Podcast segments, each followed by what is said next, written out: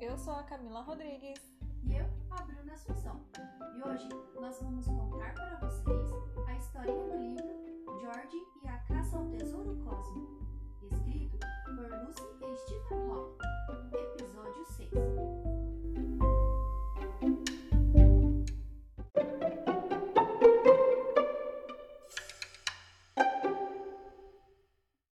Eric levou-os para a grande casa branca de madeira em que estava morando com a sua família.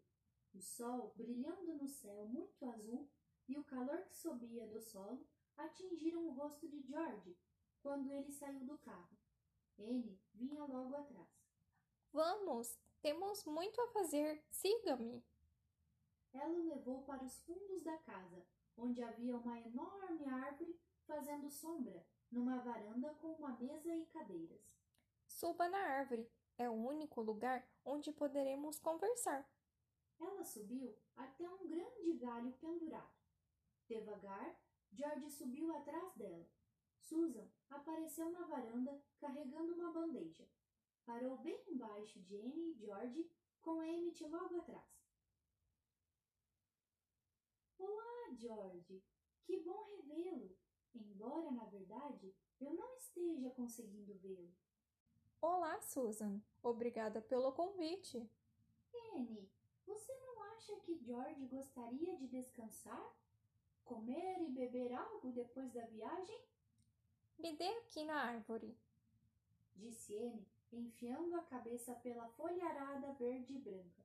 Esticou um braço, agarrou uma caixa de suco de frutas que entregou a George e depois um punhado de biscoitos. Pronto, estamos bem agora. Até logo, pessoal. Podem sumir. Emmett ficou parado ali, olhando sonhadoramente para o alto da árvore. O Emmett pode subir até aí com vocês? De jeito nenhum. Ele pode cair de um galho e prejudicar a sua preciosa cota de células cerebrais. É melhor ficar aí no chão, a salvo. Até já, pessoal! George e eu estamos ocupados. No alto da árvore, ouviram Susan suspirar. Ah, por que você não senta aqui? Tenho certeza de que eles vão descer logo, logo.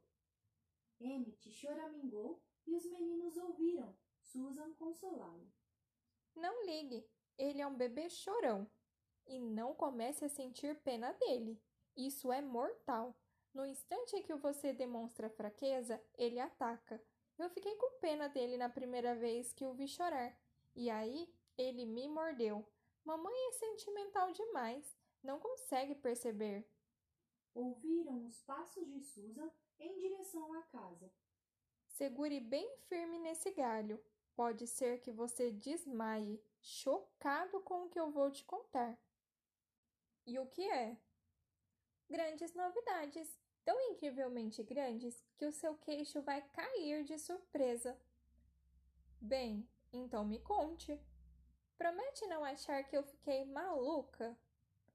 Hum, bem, eu já estava achando um pouquinho, então isso não vai mudar nada. Anne deu-lhe um tapa com a mão livre. Ai, doeu! George, você está bem? Está precisando que alguém o proteja contra essa renegada? Ela sabe ser muito má. Fique quieto, Emmett, e pare de escutar a nossa conversa. Não estou tentando escutar. Não tenho culpa se você está enviando para a atmosfera uma corrente de vibrações inúteis. Então vá para outro lugar. Não, vou ficar aqui, porque George pode precisar da minha superinteligência. Não quero que ele desperdice os neurônios dele com a sua comunicação rudimentar. Anne levantou os olhos para o céu e suspirou. Esticou-se no galho para perto de George e sussurrou no seu ouvido. Recebi uma mensagem de alienígenas. Alienígenas? Você recebeu uma mensagem de alienígenas? Será que essa jovem humanoide acredita mesmo que alguma forma de vida inteligente o bastante para enviar uma mensagem através do vasto espaço cósmico, iria escolhê-la como destinatária? E em todo caso, não existem alienígenas. Até agora, não temos nenhuma prova de outra forma de vida inteligente no universo.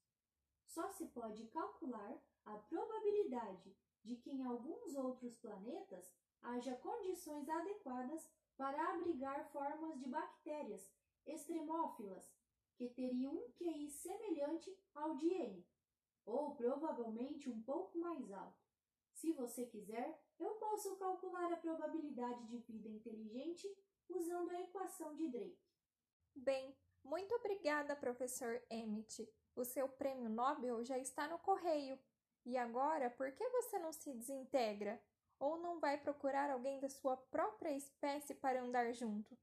É verdade, George, que existem alienígenas na Terra e Emmett é um deles. Não, não, volte a fita. Você recebeu uma mensagem de alienígenas? Onde? Como? O que dizia? Eles mandaram uma mensagem para ela dizendo que iriam transportá-la para a nave-mãe dentro de duas mil e cem horas. Estamos esperançosos. Fique quieto, Emmett. Eu quero ouvir o que a Anne tem para me contar. Pois aí vai um furo de reportagem. Acalme-se, amigos e alienígenas. Se preparem para ficar perplexos. Logo embaixo, Emmett se abraçou à árvore, tentando se aproximar dos dois. George sorriu. Estou preparado, agente N. Pode falar.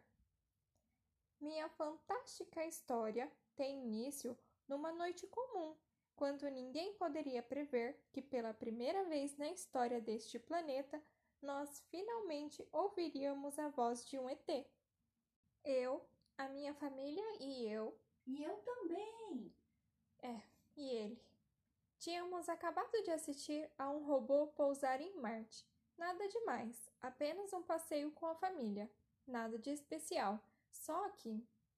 Algumas semanas antes, Eric, Susan Yene e Emmett tinham ido à Agência Espacial Global para assistir a um novo tipo de robô tentar pousar em Marte. O robô Homer tinha levado nove meses para percorrer os 680 milhões de quilômetros que nos separam de lá.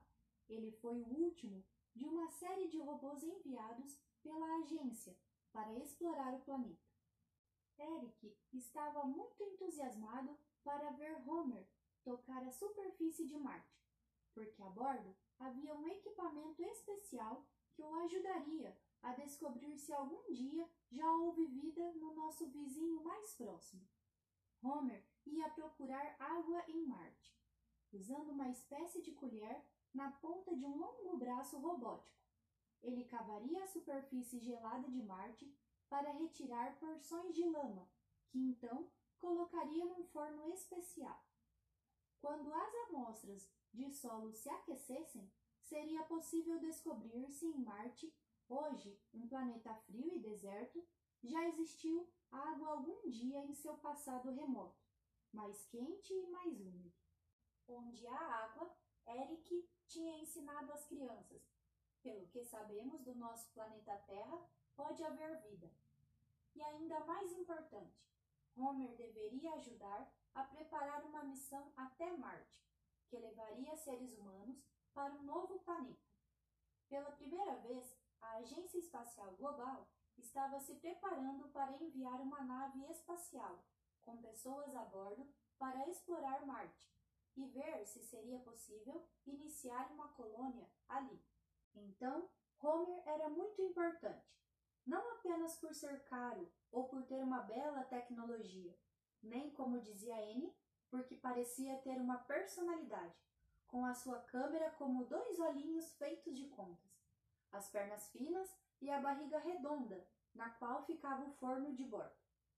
Homer era importante por ser o primeiro passo rumo ao espaço para a raça humana.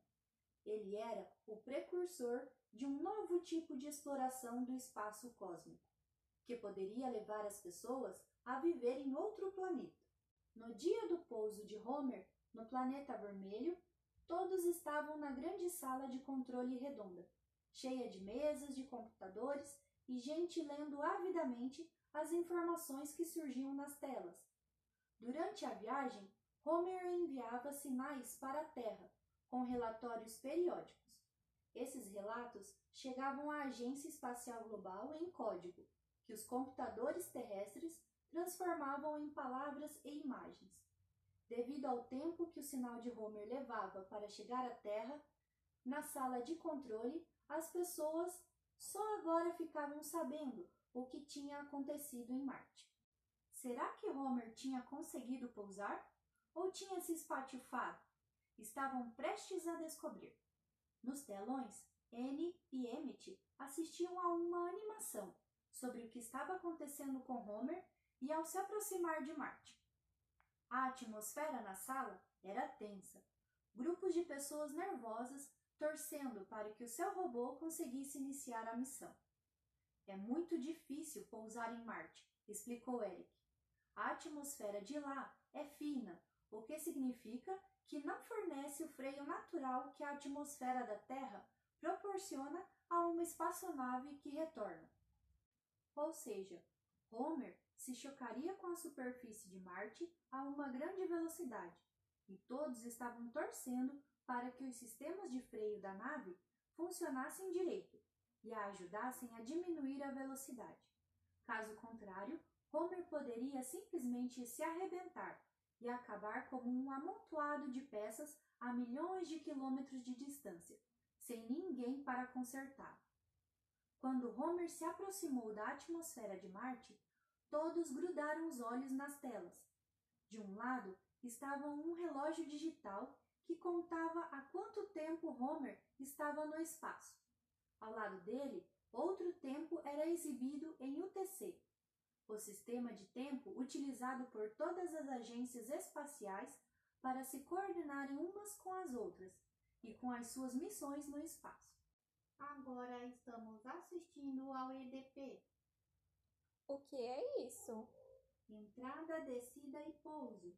Francamente, Anne, eu pensei que você tivesse lido a respeito antes de virmos, para poder aproveitar ao máximo as Como resposta, Anne deu um pisão no pé de Anne. Ai, ai! Susan, ela está me batendo de novo.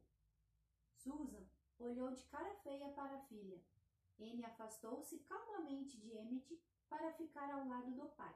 Passou sua mão na mão dele. Eric estava mordendo os lábios e franzindo a testa. Você acha que Homer pousou? Tomara. Quero dizer, ele é apenas um robô, mas poderia nos enviar algumas informações. Entrada na atmosfera. Quando Homer, que tinha meio a forma de um peão, de cabeça para baixo atravessou a atmosfera de Marte, eles viram a trilha brilhante de chamas que deixou para trás. A sala inteira aplaudiu. Taxa de aquecimento máximo em 1 minuto e 40 segundos. Possível falha no sinal de plasma. A sala pareceu ficar tensa automaticamente, como se todos prendessem a respiração. Falha no sinal de plasma. Estamos com uma falha no sinal de plasma. Esperamos que o sinal retorne daqui a dois minutos. N apertou a mão do pai e ele apertou de volta. Não se preocupe. Sabemos que isso às vezes acontece. É causado pelo atrito na atmosfera. O relógio da parede continuava funcionando e todos na sala olhavam para ele fixamente, aguardando o restabelecimento do sinal. Dois minutos se passaram, depois três, então quatro. As pessoas começaram a murmurar e a ansiedade na sala crescia. Não estamos recebendo nenhum sinal de Homer. Perdemos a comunicação com Homer. Luzes vermelhas começaram a piscar pela sala. O que está acontecendo? Agora fiquei preocupado. Pode ser que o sistema de comunicação tenha fundido durante a entrada. Quer dizer que Homer está morto? Perguntou Emmett em voz bem alta. Várias pessoas se voltaram para encará-lo. O controlador tirou os fones de ouvido e estava franzindo a testa decepcionado. Sem o sistema de comunicação de Homer, eles não tinham como saber o que tinha acontecido ao inteligente robô. Ele poderia ter pousado ou se espatifado. Poderia ter encontrado prova de vida em Marte, mas na Terra jamais se saberia, porque ele não conseguiria enviar um sinal contando a todos. Satélite que monitora Marte não mostra nenhum vestígio de Homer. O satélite de monitoração não consegue localizar Homer. Ele desapareceu de todos os sistemas. Mas então, apenas alguns segundos depois, Homer reapareceu. Temos um sinal. Homer se aproximando da superfície de Marte. Homer acionando o paraquedas. Na tela, todos viram um paraquedas ondulando atrás de Homer, enquanto o pequeno robô oscilava e descia rumo à superfície do planeta. Homer está com o trem de pouso preparado para tocar o solo. Pousou. Homer atingiu a região polar norte de Marte. Algumas pessoas comemoraram, mas Eric não. Ele parecia confuso. Isso é bom, não é? Bom, estranho. Não faz sentido para mim, porque Homer perdeu o sinal completamente por tanto tempo e de repente voltou? E por que ele não aparecia no satélite de monitoração? É como se ele simplesmente tivesse desaparecido por alguns minutos. É muito estranho. Eu gostaria de saber o que está acontecendo nesse exato momento. E então? Disse George, que estava deitado ao longo do galho. O que isso tem a ver com alienígenas? Ora, nada. Ela não entende que foi tudo um defeito técnico normal e está transformando esse caso num dramalhão. Isso é porque você não sabe o resto da história. Não sabe o que aconteceu depois. Ah, é? E o que foi? O que aconteceu depois? Não é assunto para bebês chorões e dedos duros. É história para crianças grandes. Então, por que você não vai lá para dentro e inventa algum código de computador enquanto eu converso com meu amigo?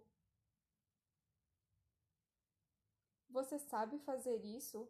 Sabe mesmo escrever um código de computador? Sei sim. Tudo o que você precisar de um computador, eu sei fazer. Sou o mago dos códigos.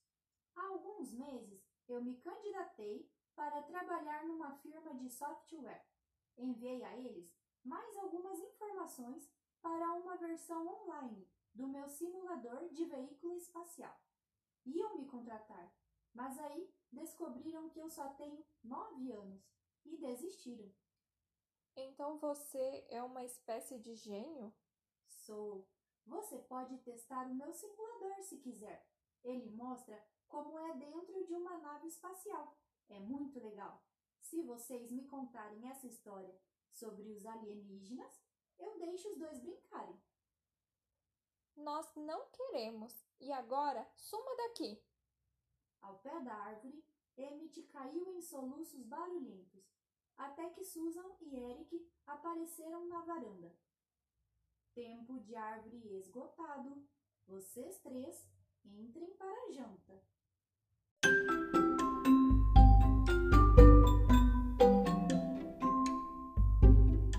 Essa foi a história de hoje. Esperamos vocês no próximo episódio. E não esqueçam de curtir e compartilhar com seus amiguinhos. tchau. tchau. tchau.